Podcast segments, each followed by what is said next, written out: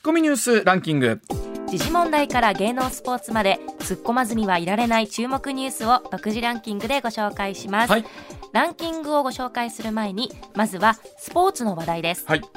プロ野球阪神は雨の影響で2度の中断を挟みうん。コールドゲームとなりましたが、はい。広島に8対0で勝利し、うん。3連勝で8月11日以来の勝率5割に戻しました、ね、昨日大雨の中になんとかゲームできたんですけれども、あとですね言ってる間にもレギュラーシーズンも残り19試合ですからね。あそうですか。もう本当になんかこの間始まったところだなと思ってたんですけれども、まあもちろん優勝もそうなんですが、えークライマックスシリーズ進出に向けてというのもね、あのいい景気となってると思います。はい。続続いて大リーグエンゼルスの大谷翔平選手がヤンキース戦で今シーズン30号となる逆転のスリーランホームランを放ちメジャーの日本選手で初めて2年連続のホームラン30本を達成しました、ねまあ、リーチがかかってからということだったんですけれども特に今回はですねニューヨークヤンキースあの MVP 争いをしているジャッジ選手との、ね、直接対決ということがあるんですがあの私も先ほどテレビの映像を見たんですがもういよいよ実況アナウンサーがですねおはようございますニューヨークってもうあのどこまで分かってらっしゃってあの我々にサービスをしてくださってるんだろうでも嬉しいですよね日本人からしたら。あの実況。多分でもほんま分かってあんのかな？どこから仕入れてるんでしょうかね。いやいろいろレクチャーしてる人がいるみたいですよ。いいですね。はい、はい、うん。それではニュースランキング。まずは第5位です。猛烈な勢力の台風11号は2日午前3時現在には沖縄の南の海上でほとんど停滞しています今日ゆっくり北上を始め来週にかけて東シナ海を北上してあまり勢力を弱めずに九州など西日本に接近する予想となっています。まあ、とにかく、まあ、あの少しずつね飛行機、船も動いていったりもするんですけれどもあの昨日先ほども映像を見てましたら例えば石垣とか、もうね島になってくると、えーこう街の中のあの食料ねラーメンがこう品切れになってたりとかという状況としてはね非常に厳しいというのもありますしまだまだ猛烈な台風ということですから引き続き進路ご注意ください。続いて第4位。政府は1日外交安全保障政策の長期指針国家安全保障戦略など安保関連3文書の年末までの改定に向けて実施した有識者意見聴取の要旨を公表しました。防衛費の国内総生産 GDP 比2%への増額については妥当だなどと支持する意見が多数記されました。まあ、およそ50人の有識者の人17日間、えー非公式ということで17回会合が行われたということなんですけれども、はい。例えばやっぱ反撃能力ということについて、あるいはこの GDP2% へ向けてということで、まあ、かなり踏み込んだ意見も出てきたということですから日本の安全保障改めて防衛どう考えるかという大事な議論だと思います。はい。続いて第3位高槻市で去年7月に女性会社員を保険金目的で殺害したとして殺人容疑で再逮捕され1日午前に自殺を図った養子の高井凜容疑者が1日午後死亡しました。まあ、特にあの事件の全容解明ということに向けて容疑者の安全というのは非常にもう確保されなければならないんですけれども、特にこの自殺っていうのは実はあの非常に注意を中でもしているそうなんですけれども、まあ、こういったことが起こってしまうということですよ T ね。シャツの裾の部分はい、はい、続いて第2位は1日のニューヨーク外国為替市場の円相場は急落し一時1ドル140円台をつけて1998年8月以来24年ぶりの円安ドル高水準を更新しました。まあ、あの一時落ち着いてたんですけれども、はい。またここに来て円安進んでる。今回はドル高というところもあるそうがあ原因というところもあるんですけれども、まあ、140円台というとね、まあ、どこまで進んでいくのかねっていう、はい。はい、続いて1位はロシア軍は1日極東地域での大規模軍事演習ボストーク2022を開始しました演習場には国後択捉島も含まれており日本政府は北方四島を除外するよう申し入れていますあの昨日も少しお伝えしたんですけれども我々別会に取材行かせていただいてね特にやっぱ北方領土の近さそれからその意識っていうのを非常にまあ感じたんですよね。あのあの前田さんにとっては生まれ故郷なんで、はい。それが当たり前ですよね、うん。いろんなところに、北方領土を返そう返してくれっていうお話っていうのは道徳の時間も北方領土のお話をしてねまし、た。あのそれぐらいやっぱり特に同等の方にとっては近いお話ですし、この日本政府北方四島除外するよう申し入れている当然のことだと思います。はい。はい、えー時刻6時24分回りました。この後は石田さんの登場です。上泉雄一のエーナーではあなたのメッセージをお待ちしています。ニュースについて言いたいことはもちろん暮らしの中で感じたいろんなことぜひ送ってください。メール uwa.mbs1179.com ツイッターではハッシュタグエーナーをつけてつぶやいてください。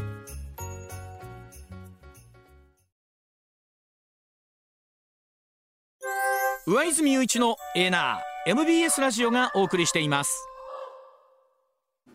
さあ時刻6時26分になりました。ここからは石田英二さんでございます。石田さんおはようございます、おはようございます。よろしくお願いします。お願いします。えー本当先週はですね、石田さんと、まあ、木曜日に出発して、木金土土日と、えー、4日間もうずっと一緒やったんですよ。お風呂も一緒に入って。お風呂も一緒。おっさん4人でな。おっさん4人で。車の中もずっと一緒。い ほんまに。大丈夫でした？や大丈夫。あのねもうずっと一緒すぎて、はい。なんか今ここで喋ってるのが不思議なぐらいです、えーそうそう素敵。なんかこうなるやっぱりイライラせえへんなあのあの旅行は。旅行さん 取材です。取材。さん、もう何言うて取材仕事って難しいよなそのあのね水面では足をギャー動かしててもそうです。上では優雅にしとかなあかんというあねの楽しそうに見せるって大変な大変なことなんです。よね。どの口が言うとんねんいやでも、えーそれこそ別会に行って見えてきた、実は、あのまあえー冗談半分という言い方も変ですけれども、いろいろと見させていただいたね。地方といいますかの、抱える課題みたいなものも合わせて見えてきたので、うんえー取材行きと合わせてお伝えをしていきたいと思います。そして先ほどご案内いたしました、えー別会長からリスナーの皆さんに素敵なあ豪華なプレゼントもいただきましたので合わせてご紹介いたします。ではまずはこちらの話題からでございます。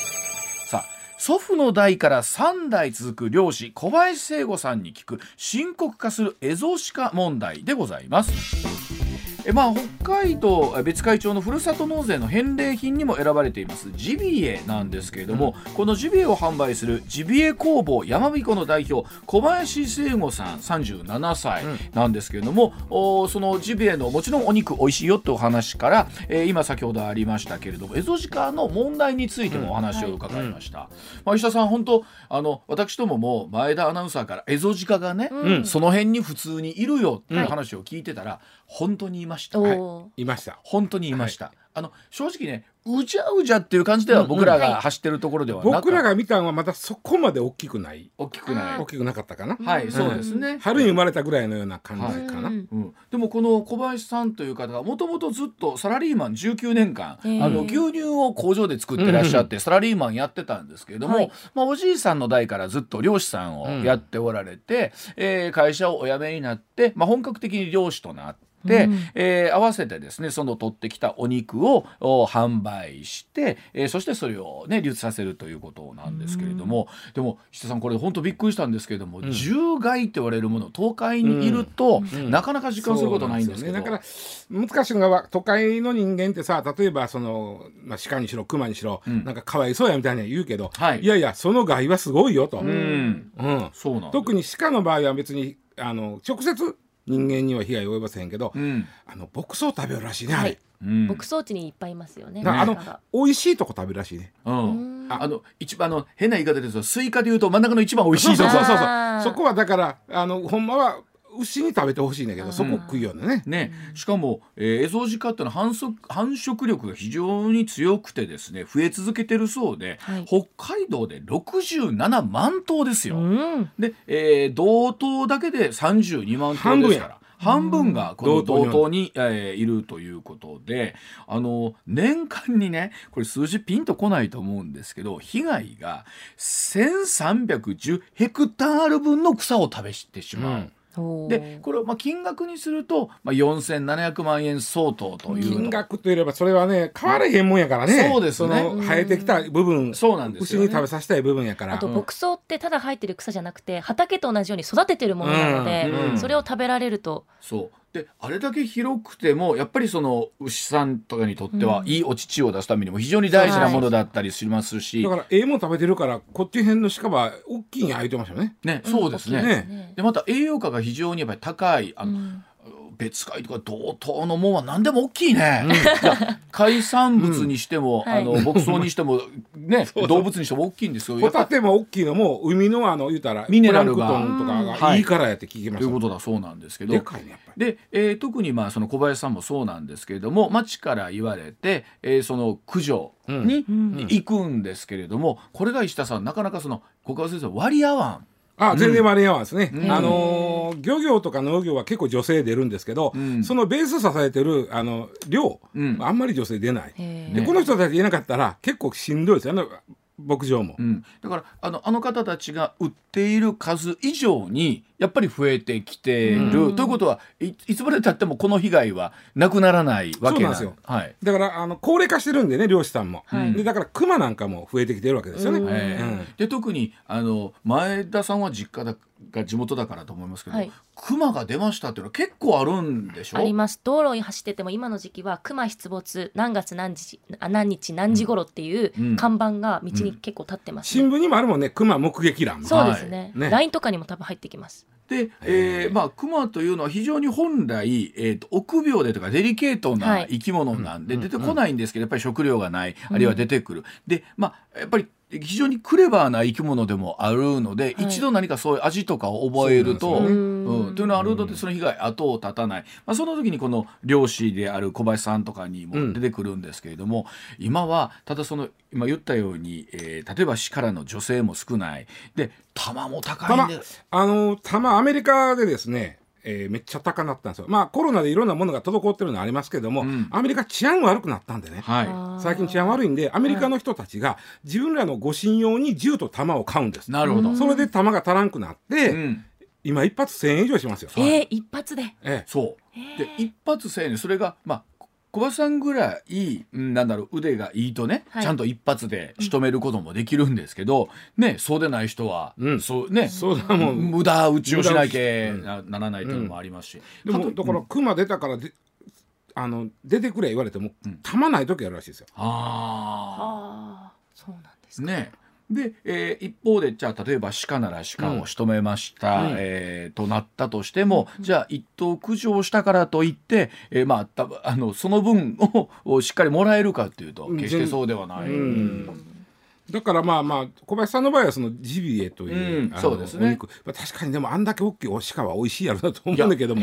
で、うん。実際にやっぱりあのまあどうしてもジビエというとあの匂いがとかね、はい。臭みがという方もいらっしゃるかもしれませんが、聞いたんですけどね、あのしああいった鹿も、はい。あの暴れ回った逃げ回った鹿とかだと体が熱くなりすぎててやっぱり臭みが回る美味しくないんだって。血が回って。へえ。だから罠漁はせえへんってあったね。ね。罠は暴れるでしょ、はい。かかったら。うん。で暴れさせない。でそう。そう。一発で仕留める、打つところもちゃんとはい、うん決めなきゃいけないですよね。でやっぱりすごいなと思ったのが100メートルぐらい先にちょっとまあ的みたいな目印のようなものが100もっとさにあって、はい。これさあれぐらいどうですか？あもうこれぐらいだったら僕らもすぐです。100メートル。ええもうえー200メートル、300メートルでもまあこれぐらいだったら多少動いててもすぐです。えー、すごい。ね。瞬間やいてね。瞬間や瞬間。職人で技ですね。そうでないと、まあ、あのそれこそ肉も美味しくなくなるし、あの数も枯れないし、えとはいえその技術をどうやって伝承していくのかっていうことなんですけど、で小林さんお話聞いてたらいやでもねやっぱり僕らはもちろんその獣害駆除することもそうなんですけどとにかく美味しいお肉を食べてほしいんですと、うんうん。いうことですごい人気みたいですよね。そうなんですよ、うんうん。これふるさと納税にもあるんやったっけ？そうですふるさと納税にも小林さんはい小林さんのところのふるさと納税ありまして今ちょっとあの手元に、えー、我々、えー、鹿肉を出してみたんですけれども、はい。これがあのなんかね、えー、よそで食べた鹿肉とはまた全然違う美味しさというと香り全然臭くないですね、まず。はい、えー、鹿肉の赤身それから脂身付きのロース肉ということなんですけどどうでしょ全然。う、うん、獣臭くなんか一切ないなこれ、うん全然違うでしょ？食べ応えありますねこれ。牛でも豚でもないなこれ。なんやろ？やっぱり鹿なん。うん。うん。ですよねちょっと水分がない感じがまでたあの、うん。例えば今はその北海道の牛乳を作る時に出てくるホエーというね、あ部分。乳製乳製、ねの部分でお肉をこう包むことによって柔らかみが出たり、より臭みを取ることができて、保存も効いてくる、でえそのパックにして売ってるものもあればもちろんそのままパックにして売ってるものもあるということなんですけど、えとにかく、まあ、今後のこういろんなお仕事のこともそうですしお肉のことも含めてなんですけどとにかく一度北海道のこのね道東のジビエを食べてもらって、えーこの美味しいのでぜひ偏見をというかね、えーねどうしても、うん、うん。知ってもらいもらいたいという話をしてあの鹿肉生で食べさせたらあかんのですけど、ん。実はあの生で食べられへんことはないぐらいね、ん。あっさりしてるんですよ本当は。ね、うん。うんで、えー、ホエーで、えー、一旦あの味をねこうなじましているものは、ホジカというブランドを作った、えー臭みのない鹿肉ができて通販やふるさと納税で全国に届けていらっしゃって。ではあのそれこそ量いろいろやってらっしゃってうちのスタッフがさよあの小林さんなんかあのリスナーの皆さんに言いたいことありますかって言ったら僕はあの獣害のお話とか、そういったところのご理解のお話が来るのかなと思ったら、とにかく美味しい鹿肉を食べてくださいっていう。もうもうめちゃくちゃ美味しい。です。美味しいですね。あのうん。ね、あのまあとにかくでもそういった意味で言うと例えば獣害そうですし、なんだろう例えば熊の被害とかっていうのも本当に身近にある話題です、熊熊の話面白かったな。そうですね。あの小林さんは熊うもううちはるんやけども、はい。あのなんていうかな熊を打ちたいがために、これあんまり儲かれへん儲けから全然度外視したところにあるわけ。あのやっぱり流通させられないそうですね。あの。ね人気があれするんだって。うん。もし熊打ちましたその肉売りますって言ったら、もう秒殺でなくなる、はいもう殺到してくるみたいで。だからもうそんなあの流通に載せられへんと、うん。でも自分たちは駆除でも含めて食べたりもするけど、うん美味しい言ってありましたね。熊肉？はい、あので僕らは普段あまり食べたこともないしなんですけれども、本当にあのにお肉としても美味しいということだ。そうなんですけれども。熊もね今あの辺りも増えててね、うん。あのーまあ、北海道実は去年ね北海道の熊による死傷者数がね過去最多やったんですよ、うー。ん去年が。うん。で、えー、熊そのねね僕びっくりしたのが、あのー総務省がね発表してたんですよ。去年発表してたんですけど北海道ってねあの179市町村があるんですよ。はい。そのうちの92の市町村で熊が目撃されてる。はそして、市街地で目撃されてる。うん。普通に住宅が立ち並んでる中に熊が歩いとる。ヒグマが。で、ん。だから今どこに現れてもおかしないくらい熊いっぱいいてるんですって。で、うん。はあのまあねあのーもう90年までは熊駆除してたんですよ。あのちゃちゃんとね春にね、うん。春に出てきよるから、あのでそこで駆除してたんですけど減ったんでもう一旦やめましょうと、うん。90年でやめましょうと時は5200頭おったんやって熊、ヒグマ、うん。それが今やめたもんやから今倍以上おるへえ1万2000ぐらいおるわけ。でこれはちょっとでさっき言ったように漁師さんも高齢化してそのすかなんていうの駆除してくれる人も減ってきてるから、はいはいどんどん増えていくわけ。うーんであのオーソの話すごかったな。えっと、オソ18っていうね、うんあの結構巨大なあーね熊もが出ていのすごいて。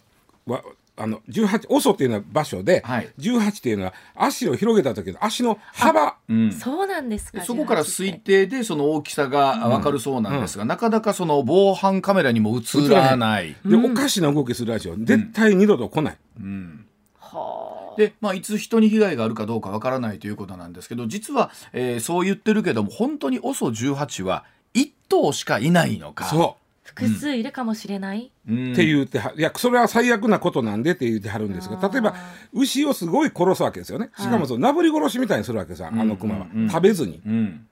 で、殺した後に、うん。牛を殺した後にあそのそれを食べに来る熊がおったとしたら、はいそれは牛の味を覚える熊が増えることなんで、うん。ああまた被害が増えちゃうっていう、うん。へえまあ、だから本当あの深刻な問題で、じゃあ本当に1頭しかいないのかということを含めてですしでもそれをあー、えーね、ハンターの方たちも今は高齢化している少なくなってくる、えーなんならもう1か月がかりで追わないとそう。熊は仕留められないらしいですね。でそうチームな合わないです。ね7人ぐらい組んであったかな、はい。うん。だからそのためにそのジビエの、まあ、ご商売というか、うんうんをしたらそのそのちょっとその1か月2か月休んで、うん。うん。熊の駆除に行くという。だから、まあ、その意味では本当に、えーいろんなものを犠牲にしてという言い方なんですけど、うん。その恩恵を私たちは受けてるわけですよね。ということなんですよね。まあ、ですから、まあ、この北海道ならではの、うんまあ、悩みでもあるということかもしれませんけれども、あの特にまあ酪農とかさっきおっしゃったようにね女性しやすいものから、うんうん。えー一方で本当にあなかなか女性も少ない中で、うん。えー町の方のためにねそうなんですよね。えー力尽くしてらっしゃる、うん。えーそんな方いらっしゃる意味でもですねあのぜひあの我々もなかなか「え鹿肉ですか?」とかと思ってたりしたんですけど、はい。ね、あのぜひ機会ありましたらお召し上がりいただきたい。またこれもふるさと納税であのもねえー使われているおりますので。でっかい鹿やったな。でかかあのし吊るしっていうかそのね、はい。あのちょっと置いとくやじゃないですか。うん子牛ぐぐらいの大きさありました。あと前田さんが持ってきた角は角。やっぱりあの落ちてはいなかったですよ、はい落ちてはいなかったですけどそこら中のご家庭にありました、確かによく見ましたよね。はい、だそうでございます。はい、では続いていきましょう。さあ、実際に行ってみて初めて分かった別海のことがたくさんありました。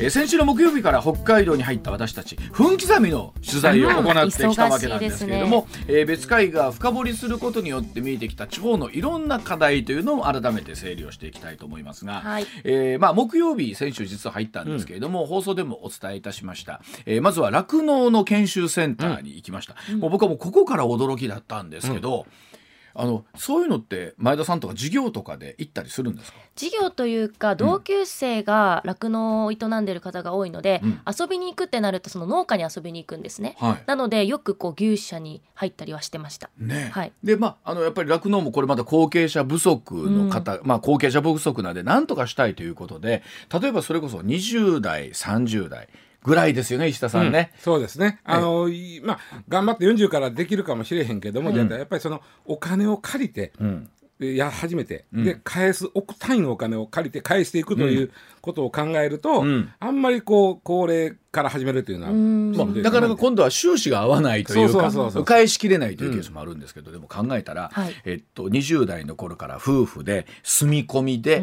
え働きますと、まあ、もちろんお宿あの、ね、家賃なんとかっていうのは全部出してくれて、お給料も当然はい。出ます。ん。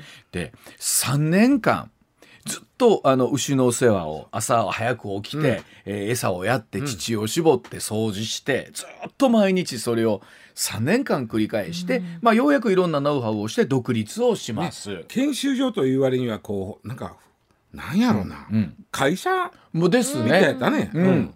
でそこのところでいろんなあー、ね、ノウハウを教えてもらうということなんですけど一見ね、まあ、お給料ももらって、うん。お宿もね、あのうちも全部出してくれて、はい。やってるっていうとうんと思うんですけど考えたらこれずっと毎日ですからね。しかも俺ら行ったんは夏のまあええ時に行ってるから。そうです。この冬の厳しい寒さの時も、でそれこそあの牛さんというですね生き物を相手にしてるわけですから、な僕らみたいに3泊4日でね、淡路島行きましょうかっていうわけにはなかなかいかないし。それもあのホワイトボード見ても、うん。牛の体調のことばっかり書いてある。そうです。で、どの子が出産が間近に控えとるとか、この子の父の出が悪いとか。この子はぼちぼち八臓器とかね。ええいうこと。うんずっと書いてあって。で考えた石田さんこれ例えば独立しました、ノウハウ出ました。でもお金を借りて、えー牧場を例えば運営してとなってきて、そこにまあ言うたらまあえーローンを返していくわけですから、これ何十年これが続くとなると、うん。本当に覚悟を持ってじゃないと。であの家みたいに払い終わったら終わりやのうて、払っていく途中で拡充していきますから、はい。牧場そのものをね。そうでするとまた新たにお金借りてまた返していくという、うん。そうなるとやっぱりなんていうかな長生きのすごい計画としては壮大な計画になってくる。だからあちょっと興味があるんでやってみようかな。もちろんまあそのきっかけでお越しになることは全然ね、もうはい。ウェルカムなんですけれども、まあ、本当にじゃあそれを続けていけるかどうかって言ったら、まあ、これは北海道に限らず医者さん例えば農業うんうんねうん酪農、うん。全部そうです全よね。部そうですけどやっぱり牧場お金かかるね最初にね。うん。結構ね揃えなあかんからいろんなもんね。そうですよね。ね。うん、であの、牛の乳搾りなんかもさ前田さんは自分でできるんでしょ、はい。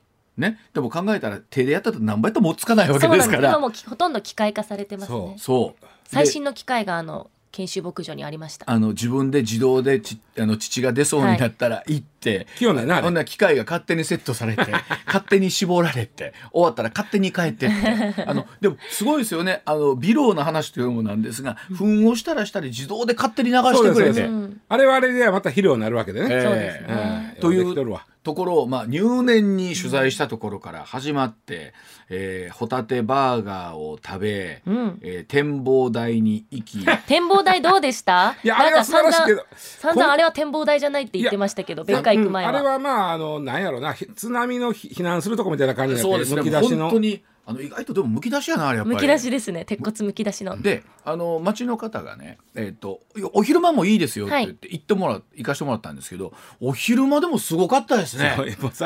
周りぐるり全部。あの目届くところが全部別会長って不思議やねあれ。しかも建物ないっていう。ないない。全部別会長で僕あのこの後動画もまた上げたいと思うんですけど、はい。ほんと360度すごい景色でした、うん。でその後お町の松本さんおすすめのおミルクハーフでソフトクリームを試食。あれうまかったな、美味しかった。しかも350円ですよ。そうなのよ。一つたっぷりあれちょっともし別会長行かはったら、んあのびっくりするぐらいあの農協の前です、ん。農協の前であの売店みたいなのがあって、はい。でこのソフトクリーム地元の方もあの美味しいというぐらい。私ももう4日間のうち23回行きました。そうでしょ大好き。あと僕と石田さんねこの10年分ぐらいの牛乳もびっくりすんだ。でも。朝から牛乳晩飲みに行ってもまずウェルカム牛乳。ね、はい。で、えー、と朝起きたらまた牛乳、はい。風呂上がりに牛乳。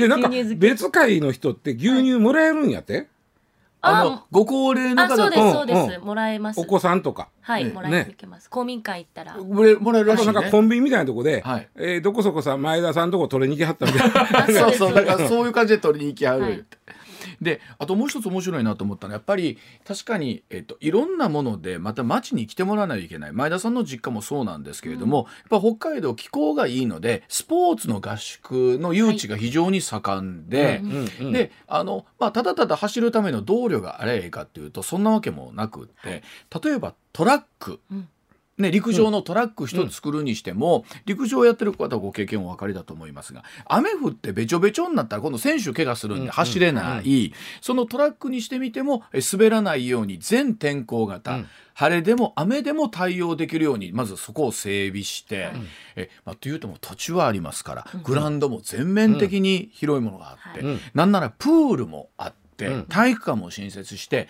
スポーツの合宿の誘致に石田さん力入れておられましたね。そうそうそうそうそう、う。ん。前田さんとこもねあのお父さんあのこんな夏は。はい。松本さん言うてはったけど、はいはい。あのここの前田さんとかすごいですよと体調を見てあのスパイスの量変えますね。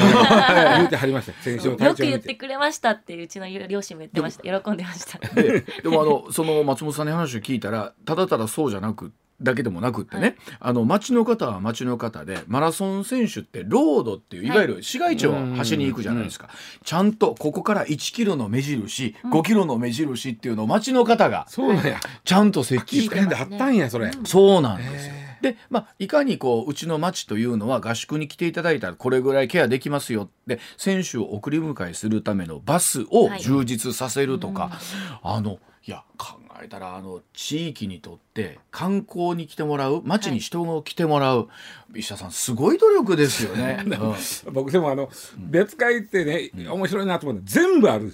確かに全部ある。温泉もある。全部あるんですよ、食べるものも全部あるんだけど、ん。商売系がない なんかシーンとしてますよね。思えへんだ。あの本当にありました。あのあのある意味では大きな例えばラウスとか、まあ、90キロほど離れてるんで、はい。まあ、車で言うとね2時間かからずに行けるんですけれども、えーやっぱり観光客が来られるところっていうのはいい意味で商売会が。でぼ僕らあのラウスまで温泉入りに行ったんですよ、はい、うん、あのなんちゅうの？あのの露天風呂みたいそう。なタダで入れる。はい。行った。野湯みたいな？そうですそうです。行ったんです、もうそこの途中にねやっぱ道の駅行ったらだいぶちゃうんだよね。あの前田さんのところの近所の、お大道お大東お大東お大東の道の駅はもうひたすらあの、北方領土を返せとそう。いうですそうですそうです。すごいメッセージ性の強い。彫刻もすごいの。はいありました。それでもうほとんどそのなんかこうそういうもう商売系がないですよね。だからそ確かに。こがもうそら観光地ってあった、はいすごいよ商売系が。はい、ねもうあの本当にまあでもやっぱりラウス行ったら昆布欲しなるやんか。はい。美味しいましたけ。どもね。ラオス昆布はうまいねまたこれ。はい、で、えーその後ですね次の日には先ほど言った小林さんのところだったりとか、えーポークチャップを食べましたあら 400g すごかったポークチャップ。はい、あれはすごかったな。食べきれました？えっとね石田さんと僕は分けたんですけど。僕ねあの朝ものすごい腹減るんですよ、はい。朝ごはんいっぱい食ってまうんで、はい。昼そんな腹減るってあんなごっついうわこれすっげえるか。でもプロデューサーの伊豆田君ははい。400g ペロッと食べて、おすごい。はい。はい、ででも僕はさすがにちょっとあの手っ取ってもらったんそうそう。でうちのスタッフでみんなで分けたんでですけど。もあす見た目よりあっさえーりすごいあっさりして不思議。たあれんまだ 400g 食べるの？いや食べないです。そうやてかあんまり行かないです。あでもおい あれ人生で一回ぐらいしだか行ったことないです。からあの行ってほしいんですよ。あの別会場行ったら行ってほしいんですが、はい。えーポークチャップ右の店あるんですが、一個頼んでみんなでシェアするような。えそれが一番いいと思います。ただ一個頼むのに、えっと焼くのにん。時間かかる。25分とかね30火分かかるまでに。分厚いですもんね。ね。そうです。で、えーその後ですねラオスまで足を伸ばしてあの熊の湯というまあ本当天然で出ている温泉を、えー地元の方とかのご協力で、はい。うんあの入れるように整備をして、まあ、これタダで入ることができる。へね。えうん。熱いおれて。ああいうところにも入って。そして、えー前田さんのところでですね、はい。えーご飯を食べてお父さんと一緒に飲むという、まあ、本当にハードスケジュありがールとうございまだっした。たお父さんんですけど。がバーテンになってもらってね。あの今回ご協力いたでさらに次の日には、えー、霧多布岬に行ってこのコーナーでもやった野生のラッコを見に行こう。ラッコを見に行きました。結構いましたね。おるおる。へえでこちらもあんまりね商売気がなくって普通だったらラッコが見られる街とかで出あしーですけどでもやっぱり観光客の方のマナーも、えーどっかで問われていて、え浜中町はい。って、あのールパン三世の作者の方モンキーパンチ先生がね、そこもあんまりアピールしてないそうか。なんですよね。はい。えーとはいえ、まあ、本当に、えー地方にとってはですねこの、えーふるさと納税というのは非常にやっぱり大きな、石田さん、税収ですよね。そうですね。自分たちの自由に使える、うん。あるある程度これに使いたいと思うことに使えるというね、うん。うん。まあ、ですから本当にこういった北海道のように特産品があるところというのは強いんですがでも1700全国自治体ある中でやっぱり上位に入ってないとアクセスもしてもらえないということで、特に別会とかそのあたり随分力を入れて、えーやってらっしゃって。僕何しようかなとね、うん。アイスクリームをもう一回頼むかな思ったりね。はい、あの北海島エビねそれからジャンボホタテありますけれども、さあここでお待たせをいたしましたリスナーの皆さんにはですねいくら 500g を抽選で10人の方にプレゼント。エーナー別会長お土産プレゼントのお知らせでございます。さあ先週金曜日にエーナーを放送した別会長からプレゼント頂戴しまして、はい。さあこちらの応募方法なんですけども、はい。ちょっと、えー手順がありますんで聞いていただきたいと思いますが。まず、えー上泉雄一のエーナー公式ツイッターアカウントこちらをフォローしてください。はい。で次にジャンボホタテといえば別会長ふるさと納税公式インスタグラムをフォローしてくどうださい。したらいいのこれ。なんか検索すんこれインスタグラムはもう自分でアカウント持ってる方はそうなんですけど、はい。えそうでない方はもう自分で、えーアカウントを取ってということになります。よね。で別会長って打つの？はい、ジャン別会ボホタテといえば別会長。こちらを打つとお検索したら出てきますのでえそちらをおフォローしていただきます。だから、はい。エーナーのツイッター別会長のインスタをフォローする。二つねこれね、うん、で最後もう一つだけ手順がありましてそのお別会長のお公式インスタグラムジャンボホタテといえば別会長ふるさと納税公式インスタグラムへダイレクトメールというのを送ってもらいます。はい。ハッシュタグ頑張れ前春と書いて送す信してくい。ませださい。ん。お願いします。思ってなくてもお願いします。あかんのね。ハッシュタグ頑張れ前春と書いて、はい。えーふるさと納税別公式。別会長の人もいろいろメール来るからそうですそうです。これが応募かどうか。はい。で当選した方にはジャンボホタテといえば別会長ふるさと納税公式インスタグラムから連絡がありますのでそこでいくら 500g プレゼントというところでございます。締め切り9月9日金曜日の23時59分でございます。応募方法はエーナーのホームページツイッターにも書いております、ね。はい。ので、えーこちらでご確認。エーナーのホームページ見てもらったら今言ったことが書いてあるエーナーのツイッターに書いてあるごめんなさい、エーナーのおツイッターにも書いてございます。ので、はい。そちらの方でご検索をいただきたいと思います。ちょっとややこしい手順かもしれませんが、えーなんといってもいるいいくら 500g プレゼントでございます、えー皆さんからのご応募お待ちをしております。さあ時刻6時58分になりました。ではあその他のニュースも見ていきましょう。こちらでございます。え全国の警察が廃棄を呼びかけています。殺傷事件が相次いだクロスボウの所持原則禁止にでございます。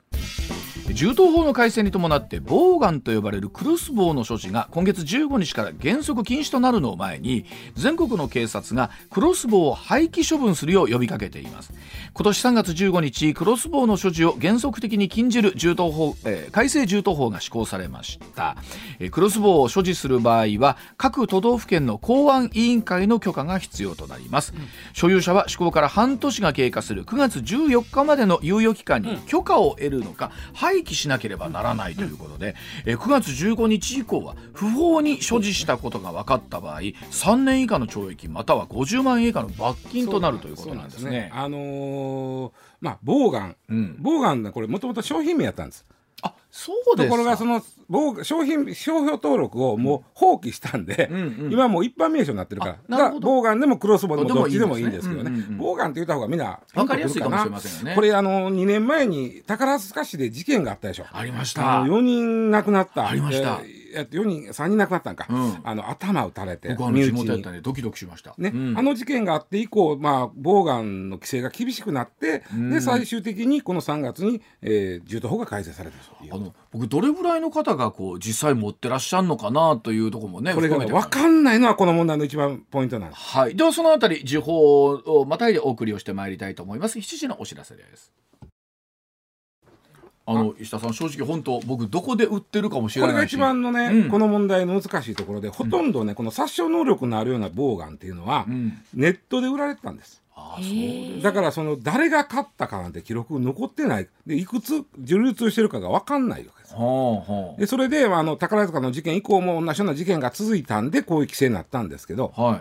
あの今一応ね1000兆ぐらいはねもっとかな？3か月で1000兆ぐらい、えーまあすみますみません。ねこれじゃああの捨てますって警察にうん。持ってきはったんですけど、あはい。持ってない人、はい。それがどれぐらいに当たるのかが全くわからああない。なるほど。うん、うん。あのそれこそまあ普段売ってることを見たことないし、どういう目的でご購入されるかわかんないし。というのはね、さっきちょっとまあ小林さん漁師さんの話はいがありましたけど、はいありま漁師さんっていうか漁で矢を弓を使うことは禁止されてるんです。よ。あそうなんですか、はい、あの鳥獣保護法で。へえ。もともと禁止されたんですよ。ん。なんでか言ったらね、あの、どう言ったらいいかな。あのさ小林さんの話が分かりやすいんですけど、うん。仕留めるときに小林さんは一発で仕留めるでしょ、はい。相手を苦しませないでしょ、はいはい。なるほど。弓って苦しむんですよ。ああなるほど。だからどうせ駆除するということであってもね、苦しませんのは良くないというので弓矢はあかんとなって。弓矢ってなってたから、ボウガンは弓矢じゃねえじゃんってなってたんですよは吹き矢もねえそうじゃねえじゃんってなっあて。なるほど。ということで弓を取って矢を使っちゃダメにしたんですなるほど。3年ほど前に。なるほど、うん、えー、か5年ほど前か、うん。えそれなので今漁に弓は使えませんしボウガンも使えませんし吹き矢も使えない。なるほど。唯一使えるのはその麻酔のためのうん。ボウガンであり吹き矢なんですよね、あの確かにその銃刀法日本の場合は銃に対する規制とか管理ってすごいしっかりしてるじゃないですか、うん。うん。はいそれこそ小林さんの銃銃にしてもすごいあ銃にしても非常に厳重に管理されているし僕らもちろん勝手に触ったりすること。ね見るだけで持ったりしあかんわけね、もうさ触ることすらできないぐらい管理されてるけれども、おっしゃるようにボウガンに関して言うと、その数がどれぐらいあるかわかんない。全然わかんないでそれでず、まあ、半年間えー3月に法律が施行されて半年間今のうちに持ってきてくれたら別にそれはそれで、あのもうこっちで廃棄しますっていう期間が9月14日で終わるんですよ、うん。15日以降持ってたら許可なく持ってたら逮捕されますから。あこれ勝手に捨てるはどうなんですか？うーんダメでしょうね。だからあの持っていったらいいんです普通に。だから「ああはいはい分かりました」って拾ってくれるんで。あのーこういうことがあるとね、ん。えーまず警察が考えるのは先に摘発しようと思うんですよ。一一人誰かを摘発したらそれがねまあ言ったら教教訓というかなるほど。なるほど。あまずいんやというニュースになるとねなるほど。なりますああまずいってまだちょっと遅れたけど、すいませんこっそりこれ、ん。持ってきましたみたいな、うんうんうん。まあ、あるかもしれんから、だからこう警察としてはやっぱり摘発まず動くと思うんですよね持ってる人。うんそうですだからまあ今のうちですよ。14日までやったらもうもうすっと配当ですかで受け取ってくれるんで。あの持ってる人からすると、うん。このニュースには敏感になりますよね。うん。ただ何のために使ってんねんことやね普段。そうですね。あの殺傷能力のあるもんってさゲームにも使えへんわけやん、そうですね。うん、うん。そうですね。だってフライパン打ち抜くんよ、えすごい力ですね。そうですよね、うん、へえそんなもん必要ないんや普段。あの変な言い方ですがこう誰か身の回りの人で持ってるっていうとちょっとドキッとしますよね、そうそうそうそう、ん。ん。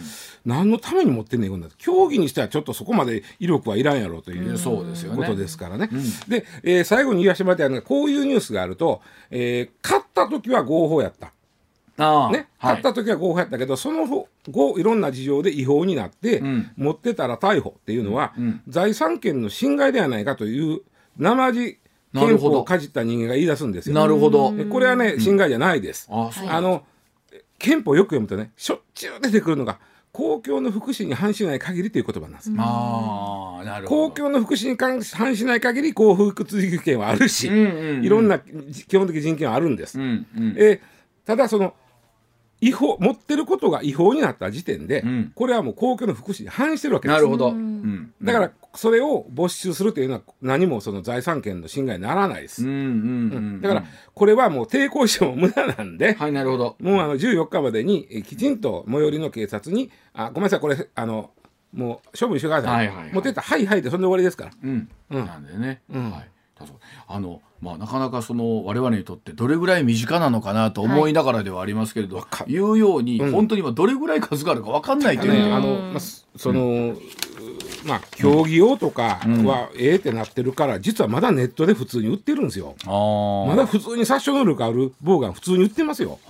で、そういうのも随時取り締まって、えー摘発されていくってことになるんですかね。そこ自。体はだってあの許可をあってら、こ許可を取られるわけやし、んえー射撃あそうか。の競技には使えるわけやかはいら。その手順を踏んだら持てるわけでなるほど打ったらそこまであかんとはなってないなるほど勝った人の記録は残ってあると思うんですよ、うんまあ、そこからあとはしっかり管理ができていくということになるわけですね。